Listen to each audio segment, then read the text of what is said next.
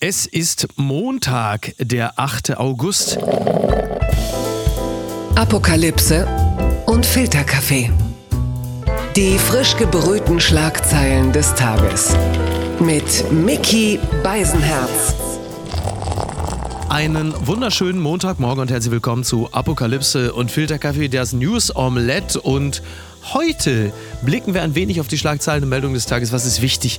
Was ist von Gesprächswert? Worüber lohnt es sich zu reden an einem Montag, an dem ich schon mal langsam wieder versuche, so in der letzten Urlaubswoche, die ich noch habe, mal wieder so reinzukommen in das Gefühl, um äh, in dieser Woche zumindest noch nicht täglich, aber zumindest schon mal einmal die Woche wieder auf Sendung gegangen zu sein. Und äh, da habe ich mir zu diesem Zwecke jemanden dazugeholt, der wie kein zweiter eigentlich das ganze Jahr über eine Art Urlaubsgefühl verkörpert verkörpert. Äh, der Mann ist schließlich äh, Filmproduzent und das joviale Lachen. Guten Morgen, Fidi Oetker. Vielen Dank, Miki. Du weißt, ich stehe in einem Arbeitsverhältnis. Da kommt das immer besonders gut mit 365 Tage Urlaub. ja, du, äh, wir werden heute noch über Menschen reden, die ihr Arbeitsverhältnis zur Disposition und zur Verfügung gestellt haben. Vorweg aber eine Frage für den Fußballinteressierten. Fidi, eine kurze Frage. Wen hast Köln jetzt wie die Pest? Anthony Modest. das ist schon ein Ding. Ja. Es macht natürlich aus BVB-Sicht unglaublich viel Sinn. Komplett. Das muss man sagen. Ja, ja, das, das ist wirklich eine, eine Schlüssel. Ich hasse meinen Verein eigentlich immer dann, wenn er anderen Vereinen etwas kaputt macht. Die Gladbacher können speziell ein Lied davon singen.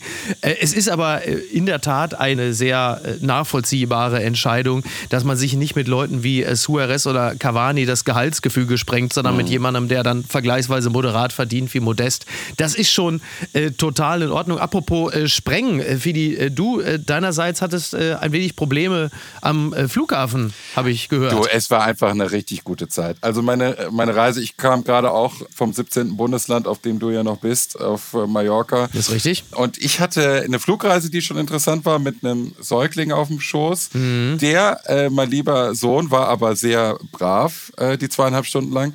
Aber neben mir saß schon ein Ehepaar, ich konnte zumindest darauf schließen, dass ein Ehepaar war. Sie hatten nämlich die gleichen mit Delfinen verzierten Eheringe. Ach toll. Und die haben sich zwei, ein Viertelstunden darüber unterhalten, welches gemeinsame Foto sie jetzt posten. Na guck von der Reise auf Mallorca, aber es war nicht irgendwie von einer Welle oder einem Sonnenuntergang mhm. oder die beiden irgendwie mit einer Fackel in der Hand oder so. Nee, nee, es ging um einen Schokopudding, den beide fotografiert hatten. Oh. Und sie verglichen Filter und Einstellungsgrößen. Das ist ja aufregend. Das war, ja, das war richtig, also äh, das war schwierig. Und dann sind wir gelandet und dann wurde das Gebäude geräumt. Ich hatte meinen Koffer schon in Griffweite. Das ist die erste Überraschung übrigens, dass du bereits im Besitz eines Koffers warst, obwohl du geflogen bist. ja, also es war wirklich, es erfuhr am Band von mir vorbei und wir wurden raus eskortiert, weil es eine Räumung gab. Es gab nicht keinen Bombenalarm, sondern es hatte sich eine ungeprüfte Person Zugang verschafft zum Security-Bereich. War ah, ja. da wahrscheinlich einfach so Mr. Bean-mäßig, Peter Seller-mäßig reingelaufen. Ja. Und den suchten sie nun. Und das waren dann muggelige fünf Stunden, dann war das auch wieder auf. Ja, bitte. Und dann konnte man das holen. Ja, Toll. Ja, dasselbe Theater hatte ich ja vor ein paar Wochen auch am Hamburger Flughafen. Könnte auch ein bisschen daran liegen, dass überall Personal fehlt, dass die Leute jetzt plötzlich mal etwas einfacher durchschlüpfen. Wir sehen, es bleibt nach wie vor spannend an äh, deutschen Flughäfen. Die einzige Frage noch zum Schluss. Äh, wie sehr hat es die Harmonie des Paares neben dir äh, gestört, als dein kleiner Junge auf dem Schoß plötzlich anfing, äh, Laila zu singen? ja, das war kurz davor. Ich muss ganz ehrlich sagen, ich habe dann der Dame gesagt, nach zweieinviertel Stunden habe ich gesagt, ich finde das ganz schön und auf eins der Puddingbilder gezeigt. Äh, ich wollte das dann abkürzen. Die Schlagzeile des Tages. Bei Angriff auf Taiwan. FDP-Generalsekretär bringt Sanktionen gegen China ins Spiel. Das berichtet NTV. Sollte China die Insel Taiwan mit militärischen Mitteln annektieren wollen, müsste Deutschland reagieren wie bei Russlands Angriff auf die Ukraine. So sieht es zumindest FDP-Generalsekretär Jir al-Sarai. Entsprechend sollte Peking sanktioniert werden, selbst wenn die Sanktionen keine Einbahnstraße wären. Äh, das hat äh, der Mann gut antizipiert, denn das wäre, das wäre tatsächlich kein einer Einbahnstraße. Das kann man, glaube ich, sagen. Ist es jetzt, ähm, sind es die neuesten Auswüchse äh, wertegeleiteter Handelspolitik und ähm, wo ähm, der Generalsekretär das Thema Einbahnstraße schon erwähnt. Wie würde die denn dann in etwa aussehen? Also wie, wie, wäre denn dann so der wirtschaftliche Gegenverkehr, um im Bild zu bleiben? Ja, also die Gegenwehr ist ungefähr so, wie wenn ich mich mit äh, The Rock auf dem Schulhof anlegen würde ja. und ihm sage, er würde, sollte das jetzt mal lassen, sich mit den kleineren anzulegen. Da sollte man sich noch ein paar Alliierte zusammensuchen, bevor man so ein Unterfangen angeht. Aber also ich habe mir noch mal vor einiger Zeit das angeguckt. Exporte nach China äh, von Deutschland heraus waren 103 Milliarden im letzten Jahr und von China nach Deutschland 141 Milliarden im Jahr. Wir haben sogar einen der besseren Überschussrechnungen oder Handelsbilanzen mit, mit China. Aber wenn man mal überlegt, also diese Art des Embargos oder des Boykotts, das möchte ich gerne sehen. Hm. Also das soll ja nicht in Abrede stellen, dass das Entdecken des eigenen Rückgrades generell eine unterstützenswerte Angelegenheit ist. Absolut. Also das, was Absolut. im Zusammenhang mit dem Krieg in der Ukraine richtig ist, ist jetzt bei Taiwan natürlich nicht falsch. Dennoch muss man ab einem gewissen Punkt natürlich erkennen, dass dir halt einfach die Power fehlt. Also Deutschland ist einfach international äh, kein so starker Player, dass du die Bedingungen wirst diktieren können. Das ist so ein bisschen, als würdest du sagen, äh, wenn der Papa die Mama äh, weiterschlägt, dann male ich ihm kein Bild mehr. Schöne Grüße äh, Richtung Dortmund an dieser Stelle. Und äh, da musst du natürlich auch einen gewissen Handlungsspielraum haben. Und das sehe ich an dieser Stelle nicht. Ja. An dieser Stelle sind wir jetzt auch sowieso in einem, wir sind ja in einem sehr interessanten Jahr, wenn wir sehen, was da plötzlich alles links und rechts geschieht und, und welche äh, in Anführungsstrichen schlafenden Riesen sich plötzlich äh, recken und ihre Gefräßigkeit, ihre territoriale entdecken. Und wir sind irgendwo dazwischen und sagen, ja, da müssen wir doch was tun. Nur was? Was kann Es- man da machen? Es ist das Ende aller Naivität. Und ich glaube auch, dass die Reise von Frau Pelosi sehr wohl mit dem Weißen Haus äh, abgesprochen war. Das Ganze kommt so daher, als hätte man die Ziellinie oder sagen wir mal die Torlinie im Verhältnis mit China etwas verändert, etwas wieder ins Spielfeld hineingezogen. Ja. Das, was man in der Ukraine hat schleifen lassen, diesen Fehler möchte man nicht äh, nochmal begehen. In Taiwan sitzt so eine wichtige Industrie, nämlich die Halbleiterindustrie. Ja. Das ist ein Langzeitverbündeter Japans und der USA. Da geht es ums Ganze. Und man muss ganz ehrlich sagen, die Raketentests der Chinesen, die ja auch gerade gezeigt haben, dass sie sozusagen die Seeroute, die die Amerikaner schützen könnten, dass äh, da die Reichweite auch zielgenau ist und dass auch die Sachen schon im japanischen Gewässer eingeschlagen haben, die lassen einen doch wirklich ziemlich sprachlos zurück. Und dann äh, haben wir irgendwo dazwischen jetzt den bedauernswerten Wirtschaftsminister Robert Habeck. Oh Gott, ja. geht's wirklich, wenn das auch noch kommt. Putin, die Energiewende, Gas, Scheiße mit dem AKW, Söder, fucking Idiot, Annalena planiert da durch. So, also irgendwann so, ich fühle mich leer und verbraucht. Alles tut weh. Hab Flugzeugträger in meinem Bauch. Oh nein, oh, ui. Gas kannst du vergessen. Gib mir mal ein. Nein, aber Ja. äh, der, der arme Kerl, also das Jahr ist jetzt so halb rum und der weiß ja auch nicht, wie das, was da so am Ende. Also der Herbst kommt und äh, Ja, hat er nicht kommen sehen. Ja. Also aus Bobby wurde Robert. Aber wirklich, ne? Das ist Ja. richtig, das hat er nicht kommen sehen. Gucken mal, wer da spricht. Nach Vorstellung des Infektionsschutzgesetzes Lauterbach fordert klare Impfempfehlungen auch für Jüngere. Das berichtet der Spiegel. Die STIKO empfiehlt die vierte Impfung bisher nur für über 70-Jährige und bestimmte Risikogruppen. Gesundheitsminister Lauterbach sieht das anders. Zitat: Natürlich wollen auch die Jüngeren wissen, was sie denn nun machen sollen. Wir brauchen jetzt klare Empfehlungen für alle Altersgruppen. Das sagte er der Funke Mediengruppe. Ja, äh, das äh, ist natürlich auch nicht ganz unwichtig, denn äh, gerade eben hat ja nun Karl Lauterbach äh, in einem langen Ringen und Tauziehen mit Justizminister Marco Buschmann, sie haben ja nun den Entwurf für das neue Infektionsschutzgesetz vorgestellt und der sieht halt eben vor eine Maskenpflicht bei Freizeit- und Sportveranstaltungen sowie beim Besuch in Bars, Clubs und Restaurants. Geimpfte Personen sollen von dieser Pflicht ausgenommen sein, solange ihre Impfung nicht älter als drei Monate ist. So, das ist aber dann für Jüngere schwer erreichbar, denn die STIKO hat ja wiederum gesagt, eine vierte Corona-Impfung, die ist derzeit nur Menschen über 70 Jahren und einigen Risikogruppen zu empfehlen. Und das ist ja dann auch schon wieder eine Form der Inkohärenz, die vielen Menschen, die äh, generell jetzt von der Corona-Politik äh, der Bundesregierung nicht so begeistert sind, an dieser Stelle auch schon wieder sagen, ja, was wird denn das? Gibt es jetzt da wirklich das Impf? Abo müssen wir dann alle drei äh, Monate dahin und dann äh, die Stempelkarte voll machen. Worauf läuft das hinaus? Und wie ist das praktisch umsetzbar? Zumal äh, viele ja noch die zweite Impfung noch nicht mal haben wollen. Ja, also ich sehe das alles nicht so problematisch. Ich gehe auch zur Zahnreinigung. Ja, du bist ja auch ein Äh, alle, vernünftiger alles Mensch. halbe ne? Jahr. Nein, es gibt da draußen eine Menge Impfskeptiker. Bei mir ziehen sie einmal die Woche vorbei vor dem Fenster. Was interessant wird, ist, das ist eine Riesendemo und die Schilder äh, haben inzwischen völlig andere Ausschriften. da, wo früher Lauterbach durchgestrichen drauf stand äh, und Stiko durchgestrichen und so weiter, Ja. da steht jetzt EZB durchgestrichen, Ach auf was. dem nächsten GEZ durchgestrichen, Chemtrails durchgestrichen. Hm. Da läuft der Rastafarian läuft neben dem Mann mit Reichsflagge. Ja. Also wir haben eine ganz neue Proud Boys äh, Stumpfsinnsbewegung Ja. äh, kreiert. Ja. Vor meinem Fenster äh, trifft die Hufeisen Theorie leider vollkommen zu. Aber nur kurz äh, kurze zu, Zwischenfrage, weil das ist Ja. für mich, das ist für mich wichtig. Äh, der mit der Reichskriegsflagge äh, geschenkt, aber der Rastafari, ist er, ist er weiß? Weil dann hätte ich damit ein Problem. Das wäre kulturelle Aneignung, das könnte ich nicht akzeptieren. Alles andere ist natürlich völlig okay. Das ist klar. Nein, er, wollte, er, er durfte es tragen. dann ist gut. Äh, nein, und, und die Person Thomas Mertens, dem Chef der STIKO, da habe ich sowieso manchmal das Gefühl, dass wir in den 20 herausfinden, dass das der Inside Man war. Also er wollte ja Siebenjährigen nicht impfen. Ja. Er, hat, er hat die ganze Nummer immer treideln lassen. Ja. Ich freue mich nebenbei auf die Hate-Mails, die jetzt bald reintrudeln werden morgen. Ähm, Kannst fest von ausgehen. Aber ich bin sehr, sehr darauf äh, gespannt, was rauskommt. Äh, in Bezug auf Impfung kann ich nur sagen, alles rein, alles in die Vene. Ich stehe gern parat. Ja. Äh, Ja, ja, ich, Wie geht's- absolut. Aber, Wie aber geht's dir denn? Äh, mir geht es sehr gut. Ich ähm, bereite mich mental und auch terminlich auf die vierte Impfung vor. Ja. Sehe in der Praxis aber natürlich schon eine gewisse Schwierigkeit, wenn es jetzt wirklich so kommt, dass du, äh, dass so eine Impfung dann nach drei Monaten wieder abgelaufen ist. Ich weiß nicht, wie das in der Praxis laufen soll. Ich ähm, betrachte das Thema Impfen generell ähm, durchaus positiv.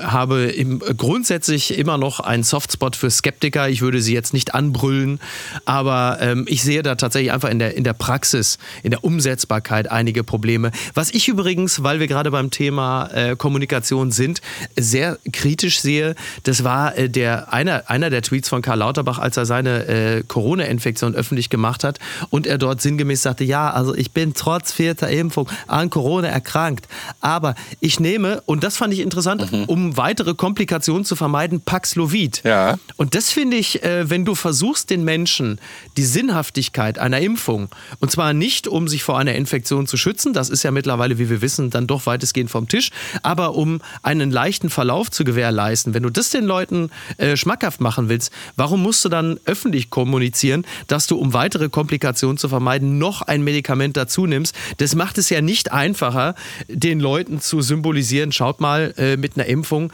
da seid ihr äh, auf der sicheren Seite. Das habe ich, äh, das hat Ja. sich mir nicht ganz erschlossen. Äh, ich hab's, au- mir hat sich auch nicht ganz erschlossen, wobei man ja auch sagen muss, der Mann ist ja Gesundheitsminister, das heißt, er will ja auch unseren Glauben in die Schulmedizin wiederherstellen äh, oder bestärken. Der ist 59 Jahre alt, vielleicht hat er auch ein Zipperlein, das wir nicht kennen. Paxlovid, ich kenne einige Leute in meinem Umkreis, die das genommen haben, um einem schlimmeren Verlauf vorzubeugen. Das ist eine ziemliche Rosskur. Ja. Aber äh, ja, Joe Biden ja. hat es ja auch genommen, ne? Ja, also da nimmt man aber kaum Veränderungen in seinem Wesen bei. Der ist, den weckt man morgens und er rennt los, ne? Er rennt einfach immer los. Irgendwo Ja, zum ja, er, er hopst ja gerne. Er hopst.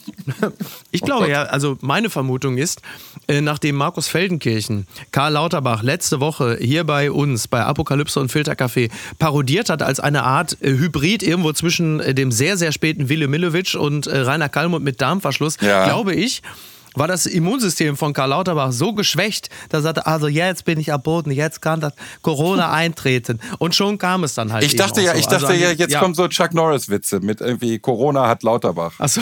so rum, statt, statt Lauterbach hat Corona. Solche, aber das ist ausgeblieben. Irgendwie ist er auch äh, in den Hintergrund verschwunden, habe ich das Gefühl. Die unbequeme Meinung. ÖPNV. Christian Lindner will Fortsetzung von 9-Euro-Ticket nicht finanzieren. Das meldet die Zeit. Im Bundeshaushalt sei kein Spielraum für weitere Rabattaktionen im Nahverkehr, sagte der Bundesfinanzminister. Jeder Euro müsse anderswo mobilisiert werden. Generell sei er von einer Gratis-Mentalität auch im öffentlichen Nahverkehr nicht überzeugt. Gratis-Mentalität, das geht natürlich auch ganz klar gegen die ARD, gegen den RBB. Das äh, ist äh, überdeutlich an dieser Stelle, wobei man da ja wirklich gar nicht sagen kann, da wurde ja vom 9-Euro-Ticket, wie wir jetzt alle mitbekommen haben, ja eigentlich nicht so rege Gebrauch gemacht. Ähm, Das äh, 9-Euro-Ticket ist im letzten Monat seiner Nutzung. Dann ist es ausgelaufen. Das Ganze wird ja im Allgemeinen als Erfolg bezeichnet, weil es wirklich von, ich weiß gar nicht, wie viele Menschen es gibt, 25 Millionen oder so im Schnitt. Ich weiß nicht, wie viele waren es ungefähr. Ne? Also es ich glaube, es gab, einen Anstieg, es gab, glaube ich, einen Anstieg um fast 50 Prozent der Nutzung. Mhm. Was aber auch damit zusammenhängt, äh, dass natürlich die Corona-Maßnahmen abgenommen haben Ja. in den Monaten, wo es äh, den Menschen zugänglich war. Naja, jetzt ist ja so, die, die ähm, Grünen, also Teile der Grünen, äh, sie haben ein Nachfolgemodell vorgeschlagen für das 9-Euro-Ticket, ein Regionalticket für 29 Euro und ein bundesweit gültiges Ticket für 49 Euro im Monat. Dann habe ich die Tage noch äh, Klaus Wieselski, Ah. like wer ihn noch kennt, im, äh, bei. Radio 1 gehört, Marco Seifert. Marco Seifert hatte den guten Mann zu Gast. Ich habe mich natürlich total gefreut, weil man hat man schon mal die Gelegenheit. Du hast ja eigentlich nur bei Lok Wochos, dann kommt Weselski ähm, und der hatte, der ist übrigens auch gegen das 9-Euro-Ticket, weil er halt eben sagt, so, es muss was kosten. So, Na, also, also, Klaus äh, Wieselski, wir leben, in einer, wir leben in einer eigenartigen Welt. Ich Ja. möchte gar nicht wissen, wer Klaus Wieselski ist. Ja. Warum weiß ich, wer Klaus Wieselski ist? Warum weiß ich, wer der Chef Ah, der Gewerkschaft der Lokführer ist Ja. mit den 40.000 Mitgliedern? Der läuft doch was Ja, warum weiß ich, wer Klaus-Peter Naumann ist, der, der Vorsitzende des Fahrgastverbandes Pro Bahn, Freak. der aussieht wie dieser äh, Cartoon-Hund, äh, Droopy. Ich, äh, der und, sieht und, aus wie Droopy. Und Pro-Bahn ist für mich sofortige äh, Narkolepsie. Ich habe in Bezug auf alle Bundesbahn-Themen, wenn man es noch so sagen kann, Ja. äh, akute Narkolepsie. Ich falle einfach sofort in den Schlaf, wenn das kommt. Ja. So, aber dann zurück zu Lindner. Er sagt, ähm, weil natürlich, äh, Christian Lindner, das weiß man, er ist eine Art Robin Hood, er ist ein äh, Verfechter der Gerechtigkeit und er sagt, dass äh, die Menschen, die Menschen auf dem Land, die keinen Bahnhof in der Nähe haben und auf das Auto angewiesen sind, würden den günstigen Nahverkehr subventionieren. Das halte ich für nicht fair. So, klar, das ist jetzt nicht gänzlich falsch, diese Rechnung. Dennoch muss es ja gerade wenn wir auch auf den Herbst blicken, äh, mögliche Formen der Entlastung geben. Und da wäre doch zum Beispiel eine Art Nachfolgemodell des 9-Euro-Tickets wirklich keine so schlechte Idee. Ja, aber der, der Christian Lindner hat die Schicksale vor Augen. Also wenn man von Kaitum über Kampen nach Morsum möchte, Ja. da fährt kein Zug. Ja. Und für ein Lastenrad ist es zu weit. Das ist richtig. Also, Micky, auch mal, Ja. auch mal nachdenken für, für fünf Pfennig. Ja gut, Christian Lindner hat vielleicht auch einen regelrechten Hass auf das 9-Euro-Ticket entwickelt, denn äh, hätte es das nicht gegeben, dann wären ihm natürlich auch sehr viele Cargo-Hosen, Karete, Kurzarmhemden und Trekking-Sandalen während seiner Hochzeit mit der Xus 500 äh, natürlich auch erspart geblieben. Das ist absolut richtig. Aber was machen wir denn? Äh, kommt jetzt die Übergewinnsteuer, die in diesem Zusammenhang natürlich immer gerne kommt, wenn es darum geht zu sagen, ja, wie kriegen wir das denn alles finanziert? Wenn Lindner sagt, naja, die schwarze Null muss stehen, dann äh, bitte, ne? Aber eine Übergewinnsteuer? Über, also Übergewinnsteuer, da muss ich wirklich sagen, da blutet auch mein liberales Herz, weil wie wird die denn im, demnächst dann definiert? Wann die ist denn bösen ab- Konzerne, ne? Mineralölkonzerne. Ja. Also es ist ja, es, es kann ja nie eine in, im klassischen Sinne rationale oder gerechte Entscheidung sein, sondern immer nur eine politische und auch eine, sagen wir mal, metamoralische. Also die bösen Mineralölkonzerne, wenn sie besonders viel verdienen, Mhm. dann ist es eine Übergewinnsteuer, genauso wie beispielsweise Rüstungskonzerne, bei denen natürlich schon seit einigen Monaten die Champagnerflaschen und die Korken knallen. Auf der anderen Seite das beliebte Beispiel BioNTech, die uns alle gerettet haben, Genau. die natürlich ein unglaubliches Geld gemacht Ja. haben, die nicht, weil sie moralisch nicht verwerflich handeln, sondern die, sie tun Gutes. So, und das, aber da ist die Frage, wo ziehen wir die Grenze? Wollen wir das machen? Wollen wir dann sagen, BioNTech nicht, aber, aber Shell schon? Äh, Ich finde es schwierig. Tja, und was hat es dann ähm, zum Beispiel auch mit Automobilkonzernen? Ne? Ja, natürlich. Wenn auch gerade ein Automobilkonzert machen wir bei E-Autos, die dürfen es behalten, das Geld, den Übergewinn. Volkswagen nicht, weil die ja, produzieren in China und weil die, sie jetzt ohne DICE Ja. unterwegs sind. Was ich schön finde bei BioNTech ist die Firmenadresse Goldgrube 12 und was ich richtig lustig finde ist, Ja. dass die ja wirklich nur einen Steinwurf entfernt gesessen haben oder sitzen, der Firmensitz, wo Gutenberg den Buchdruck erfunden hat. Oh, das ist ja. Also man muss Ja. sich das, das vorstellen. Also Mainz hat zweimal wirklich, Ja. wirklich eine entscheidende Rolle gespielt. Aber der Lerchenberg hat wiederum vieles kaputt gemacht, ne? Kiwi, Fernsehgarten Lerchenberg, da wurde natürlich dann wieder vieles von, dem, von den Meriten. Also der ZDF ist für mich ein Premium-Partner. Ja. Äh, solche, solche, du sprichst mit der falschen Person, solche Kürzel wie ZDF Zentrum der Finsternis oder zuerst das Formular sind mir gänzlich Du, das ZDF fremd. stand selten besser da als äh, in diesen Tagen. Ich verbürge mich für diese Institution äh, und bin großer Fan. Unterm Radar.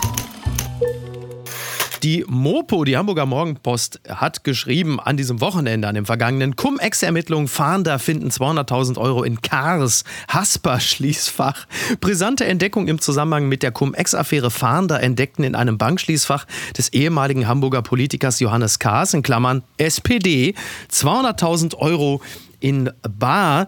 Das äh, Ganze war im September 2021, ist also schon ein paar Tage her, kommt aber jetzt gerade wieder hoch. Die Kölner Staatsanwaltschaft, die die Ermittlungen leitet, sieht laut Bild darin offenbar ein Indiz dafür, dass Kaas sich möglicherweise dafür eingesetzt hat, der in illegale sogenannte Cum-Ex-Geschäfte verwickelten Hamburger Warburg Bank riesige Steuerrückzahlung in Millionenhöhe zu ersparen. Und klar, man fragt sich natürlich, wie kann es sein, dass es, es waren sogar über 200.000 Euro in Bar, dass die in einem Schließfach bei Johannes Kaas, Hamburger SPD, Ja. dass die da eingelagert sind. Und jetzt fragen sich natürlich viele, wann wird es nochmal richtig ungemütlich für Olaf Scholz und auch äh, den ehemaligen Hamburger Finanzsenator und jetzigen Bürgermeister Peter Tschentscher?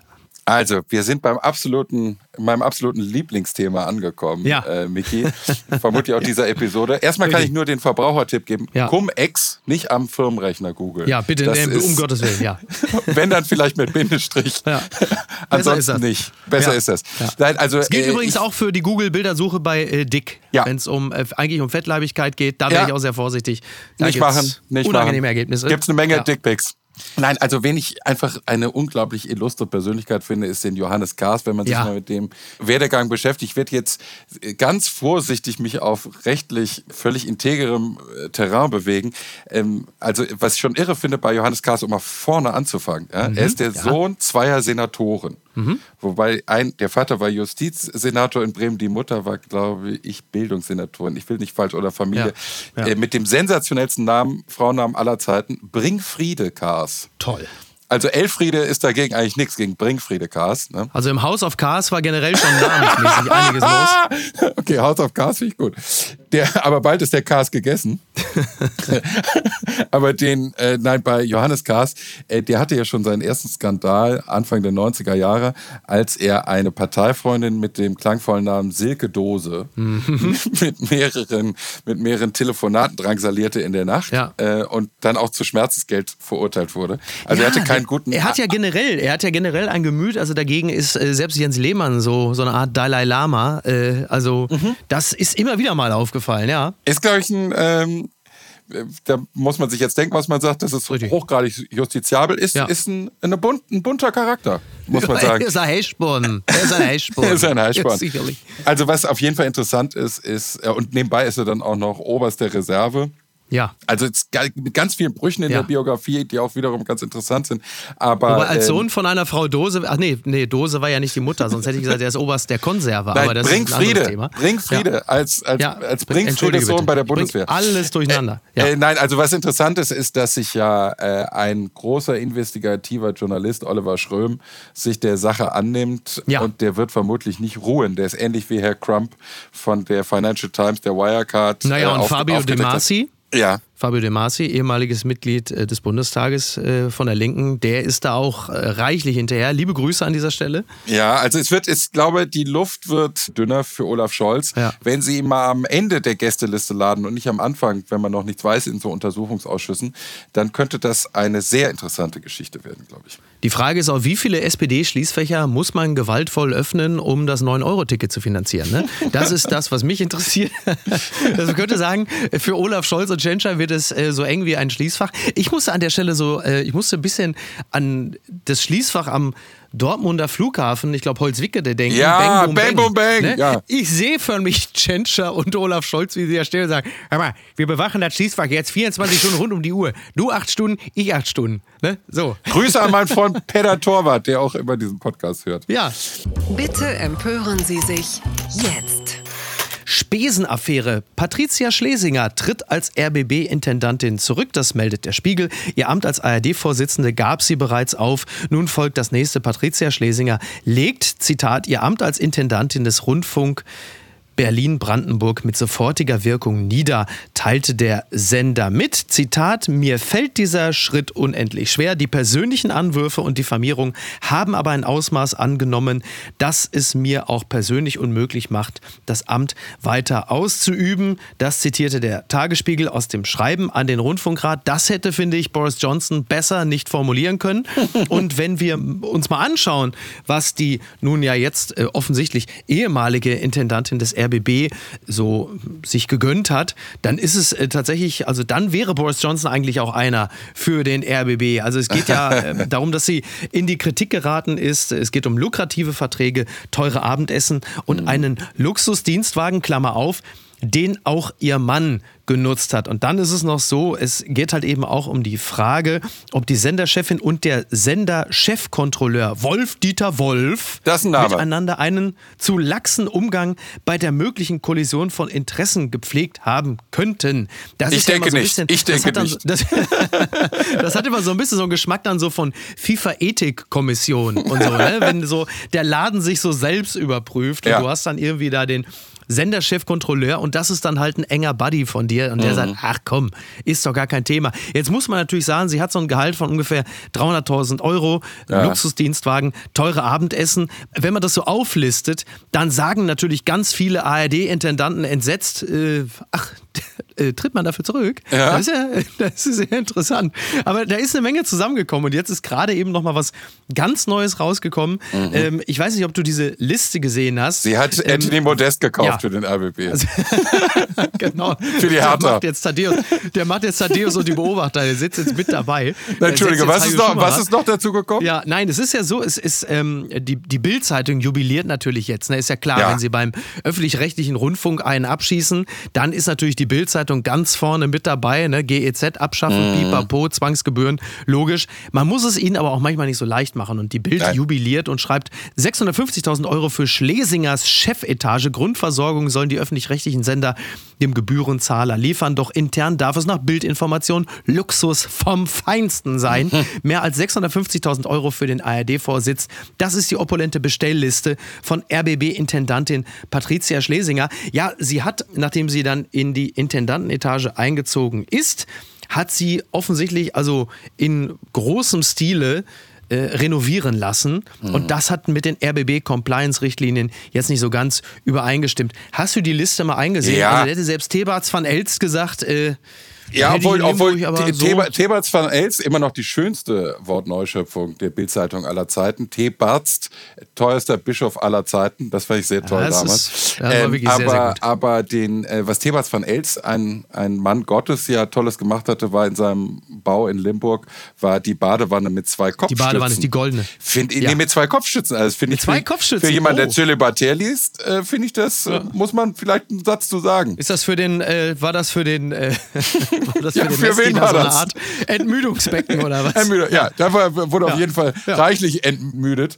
Ähm, aber die äh, Frau Schlesinger, also was ich interessant finde, sind die hängenden Gärten der Patricia. Ja. Also die hat ja auch einen Vertikalgarten. Ja, toll. Wir, wir Mickey, unser eins, wir haben horizontal. Das kenne ich von Dussmann, mhm. äh, dem äh, Kulturkaufhaus in ja. Berlin, in der Friedrichstraße. Die haben sowas auch. Ja, aber so. Aber, ich, kleiner bei denen. Ja, im B2C-Raum ist das ja nicht so häufig genutzt. Ne? Also das ist schon, das finde ich das beachtlich. Das ist also, wenn ja, der, wenn der Garten ich, hängt, dann hast du es geschafft. Das ist wirklich tatsächlich toll. Ne? Ich bin ja total, ich hoffe, ich kriege den, also das wird ja höchstwahrscheinlich jetzt demnächst dann alles äh, versteigert.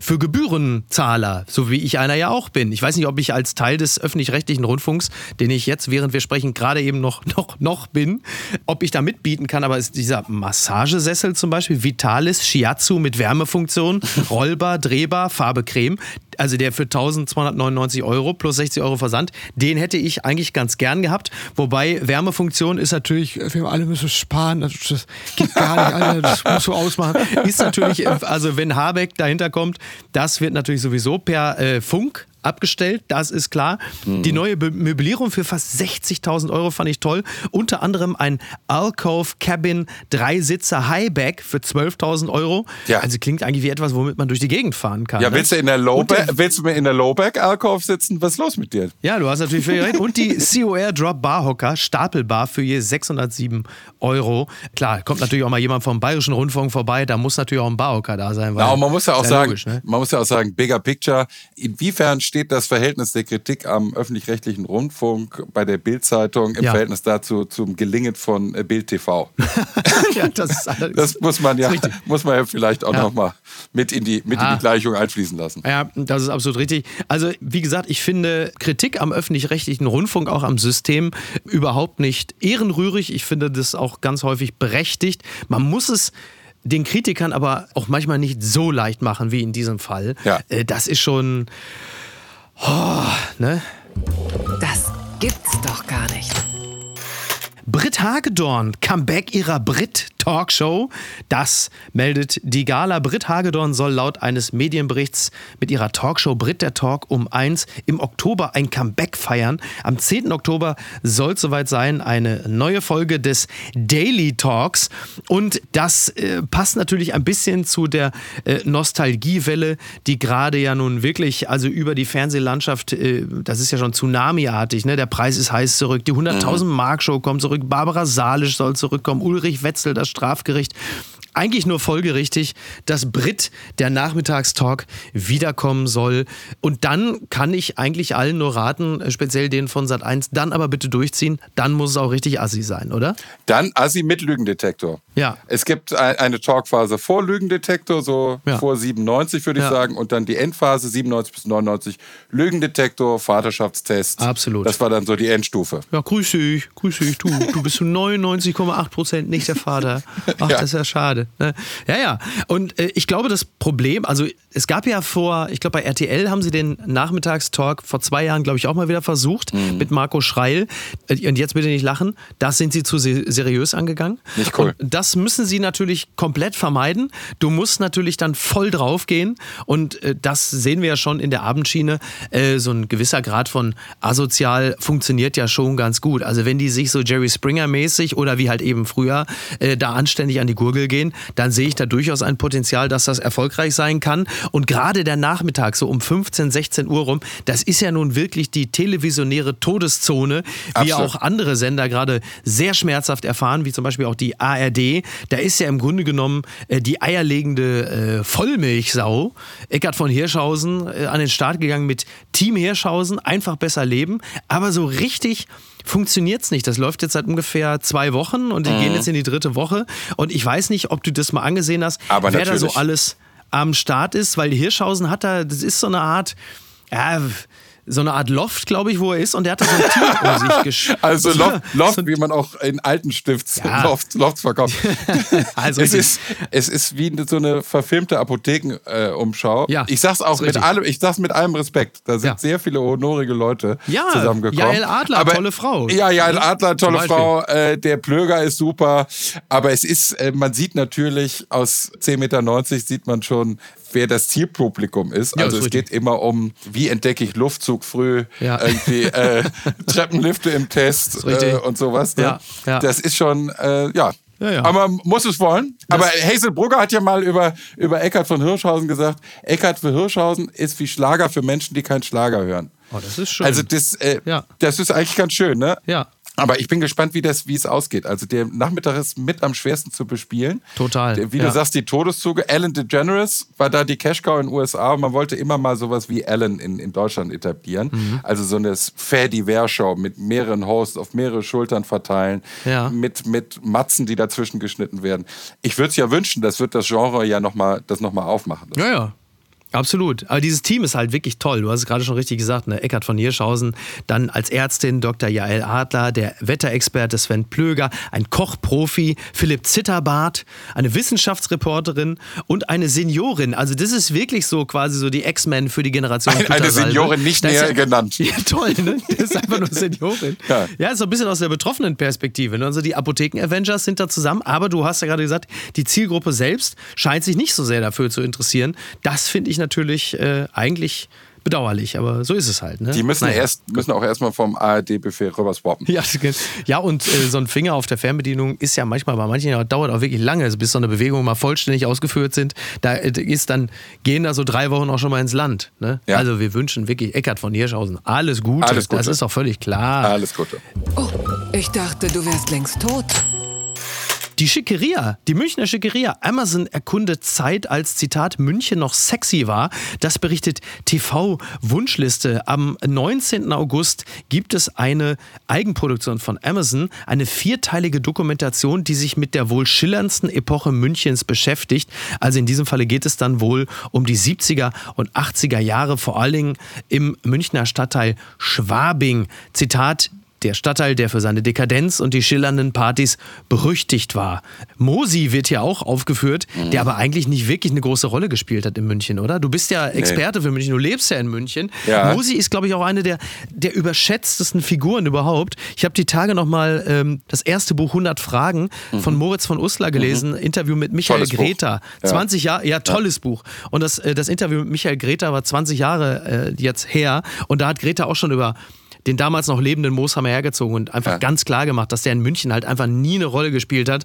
Ein paar andere Figuren sehr wohl. Und äh, glaubst du, das lohnt sich, sich das anzusehen? Also der ähm, Rudolf Mooshammer, der war in München keine Riesennummer, der war mhm. keine coole Nummer, ja. aber sein Restaurant, die Hundskugel, ja. die war schon viel frequentiert und er hat sich Heiligenstatus damit verschafft, dadurch, dass er die Obdachlosen einmal im Jahr eingeladen hat. Ja, stimmt, also der stimmt, ist genau. bis zum ja, heutigen Tag, stimmt. die Leute denken an ihn und äh, also der ist schon, ist schon unikat. Ja. Du ähnlich wie Helmut Fischer, Monaco Franze, Bitte. die sind in diese Stadt imprägniert. Ja. Äh, nein, äh, Schwabing und die Schickeria ist herrlich.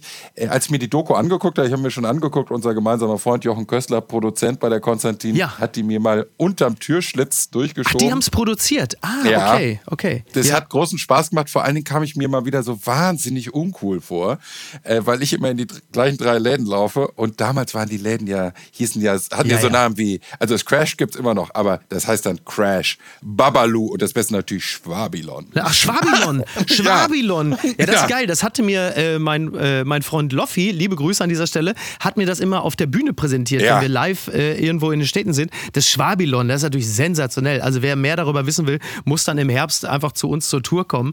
Das ist ja toll. Ja, ja, und man muss, sich, man muss sich überlegen, also die Zeit war natürlich toll, weil das dieser magische Korridor war zwischen ja. Erfindung und Verbreitung der Pille und HIV. Ja. Ne, also dieses, das ist diese, diese 20 Jahre, diese 15 Jahre, wo quasi Level Playing Field war. Ja. Insgesamt ist Schwabing immer eine Reise wert. Ich rede jetzt hier für den Kulturverband Schwabing, äh, Kultur- und Tourismusverband Schwabing. Äh, wenn man hier einfach die Straßen runtergeht, die Schellingstraße, die Türkenstraße, die Georgenstraße, muss ich überlegen, dass Hitler und Franz Josef Strauß sich schräg gegenüber gewohnt hätten. Ja? Alle haben im alten okay. Simpel verkehrt. Das macht schon Spaß. Die Leute ja. fahren immer nach Venedig. Ich würde einfach mal nach Schwabing fahren fahren. Ja, ich liebe München und ich äh, liebe Schwabing auch und ich liebe natürlich klar, dass das Dieteleske München, das dort immer porträtiert wurde. Das ist schon toll. Bitte, das ist ja wunderbar. Na, da muss ich wieder ganz schnell hin. Das ist ja wirklich großartig, ist das. Und mit wem gehe ich dann da natürlich ein helles trinken? Mit mir. Ja, selbstverständlich werde ich das machen. Und was schreibt eigentlich die Bild? Post von Wagner. Lieber Gerhard Schröder, manchmal genügt ein Wort und man landet in der Mülltonne der Geschichte einen Wille. Nannten Sie Putins Krieg. Das Wort heißt Fehler. Es gibt Fehler bei der Rechtschreibung, Fehler im Straßenverkehr, Fehler beim Rechten, Fehler bei Wer wird Millionär? Kinder töten, Frauen vergewaltigen, auf Zivilisten schießen, Städte auslöschen sind keine Fehler, es sind Kriegsverbrechen. Da könnte man auch sagen, Hitler habe Fehler gemacht. Es ist ein großer Jammer, dass ein Ex-Kanzler den Unterschied nicht mehr spürt. Bei dem Interview, wo er Fehler sagte, wirkte er arrogant, spöttisch. Er erschien in einem hellen Sommeranzug, die nackten Füße in Slippern. Leichthin sagte er Fehler. Zum Interview hatten sie Pizza bestellt. An den Wänden in seinem Anwaltsbüro hängen alle Kanzler, von Adenauer bis Merkel.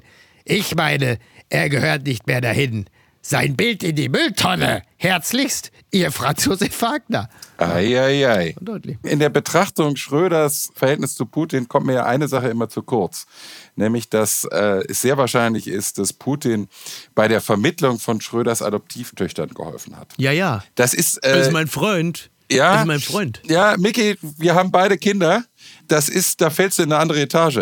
Herr Schröder ist für sein Wirken zu verdammen, wirklich zu verdammen, was er, was er macht. Das muss ich wirklich sagen. Nur die persönliche Bindung äh, nur um ein Verständnis dafür zu haben, woher die herrührt, wollte ich das nochmal anführen. Naja, ich, ich sehe das ähnlich wie du. Also ich schließe mich dieser Haltung komplett an. Ich äh, würde allerdings noch ein Sternchen anfügen. Ich glaube tatsächlich, dass Putin auf der Freundschaftsebene so eine Art Romeo für Schröder war. Also er hat Schröder einfach Anfang der 2000er komplett eingewickelt. Das ist mein Freund. Mhm. Wir haben doch denselben Background.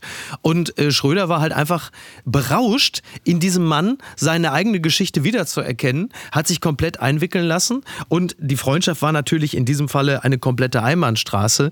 Und äh, Putin hat ihn halt einfach komplett äh, ausgenutzt. Also, aber das war doch der erste Putin. Aber, aber Miki, das war ja. doch der erste Putin. Ach so. Der bis 2004, der noch nett war, der noch im Bundestag ja, gesprochen hat, der hat doch so nett stimmt. Deutsch gesprochen. Der, hat doch, recht, der ja. hatte doch in Tschetschenien völlig Krieg wider Willen geführt. Das ist mein Freund. Ja, der wurde doch Hesse, hinterher ist evil, Mensch. Ja. Ähm, Fidi, ich möchte mich an dieser Stelle ganz herzlich bei dir bedanken, dass du dir die Zeit genommen hast, obwohl du gerade erst aus dem Urlaub wieder zurückgekehrt bist. Ja. Ich wiederum, also ich, ich brauchte ja einen fähigen Mann, der einerseits schon wieder berufstätig sein kann und gleichzeitig das Urlaubsgefühl noch in diese Folge transportieren kann. Da bist du natürlich als, als Sonnenschein, der du bist, natürlich oh. ideal wenn Ihnen das zu beschwingt war, dann empfehle ich Ihnen morgen einfach die Folge mit unserem äh, Host Markus Feldenkirchen, der natürlich viel sachlicher an die Sache rangehen wird, der viel seriöser ist. Der Informationsgehalt ist natürlich auch hochgehalten. Auf der anderen Seite werden Sie natürlich seine entsetzliche Karl Lauterbach-Parodie vermutlich wieder hören. Ich möchte Ihnen diese Folge trotzdem sehr ans Herz legen. Und eins möchte ich noch bitte in eigener Sache angefügt haben, ja. Ich habe letzte Woche einfach nur als kleiner Gruß aus dem Sommer habe ich einen drei Minuten aufgenommen für unsere Hörerinnen und Hörer von Apokalypse und Filterkaffee. Jetzt war es als Gruß, einfach nur zu sagen, ich bin noch da, ich bin für euch da, ich vermisse euch. Jetzt war es halt eben so, dass diese Folge äh, und es war ein Versehen versponsert war und viele haben gesagt, ja guck, das hat er nur gemacht, äh, um die Werbekohle reinzunehmen. Das hat mich wirklich getroffen. Das fand ich, das hat, fand ich richtig bitter. Und da muss ich auch sagen, ja, meine Damen und Herren, ja, wenn ich, ich habe es doch gemacht für euch, für die Fans, ja, um euch was zu geben, um euch zu sagen, ja, wir von Apokalypse und Filterkaffee sind für euch da, wir sehen euch. Stattdessen das Krakele, oh, da kommt der Sponsor, oh, Vodafone, ja, das ist ja wirklich, ja, was glaubt ihr eigentlich, wer ihr seid, ja, diese Folgen mit der Feldenkirche und der Jasmine Marek und die Gelten. Das, das, ja, glauben Sie, das ist für die Tüte Nüsse zu machen? Ja, was glauben Sie denn, warum wir Vodafone das Geld aus der Tasche ziehen? Ja, das ist halt nur mal mit 3 Euro nicht zu machen. Das ist so unglaublich. Jetzt hört auf zu schreien. Bitte. Ja, ach, das habe ich überhaupt nicht mehr wiederhören. Ach. Ja, entschuldige. Äh, die Insel tut dir gut, also. Das, ja, ist, das, äh, das ist heute noch, heute noch Megapark, oder? Ich glaube, ich, ich kann mich wirklich nur entschuldigen. Entschuldigen, ich werde immer so emotional, wenn es darum geht, wenn man mich als Sellout beschimpft, weißt du, dann werde ich immer emotional. Oder es ist das Rot von Vodafone, was mich so direkt in so einen Allianz-Arenen-Modus bringt, ne? Ich weiß auch nicht. Ja. Ach, komm, machen wir Feierabend. Ich äh, muss jetzt noch mal in den Pool. Also, wir hören uns ab nächster Woche äh, wieder im, im fast täglichen Rhythmus. Eine Woche, dann sind wir wieder da. Dann sind wir wieder zurück im Regelbetrieb. Fidi, wir sehen uns in Schwabing. Mach's Adiot. gut. Servus. Moido. Papa, bitte. Also, macht's gut. Fitti. Ciao, wie ciao. Tschüss. Apokalypse und Filtercafé ist eine Studio Bummens Produktion mit freundlicher Unterstützung der Florida Entertainment. Redaktion Niki Hassania. Executive Producer Tobias Baukhage. Produktion Hanna Marahiel. Ton und Schnitt Niki Fränking. Neue Episoden gibt es immer montags, mittwochs, freitags und samstags. Überall, wo es Podcasts gibt. Stimme der Vernunft und unerreicht gute Sprecherin der Rubriken Bettina Rust.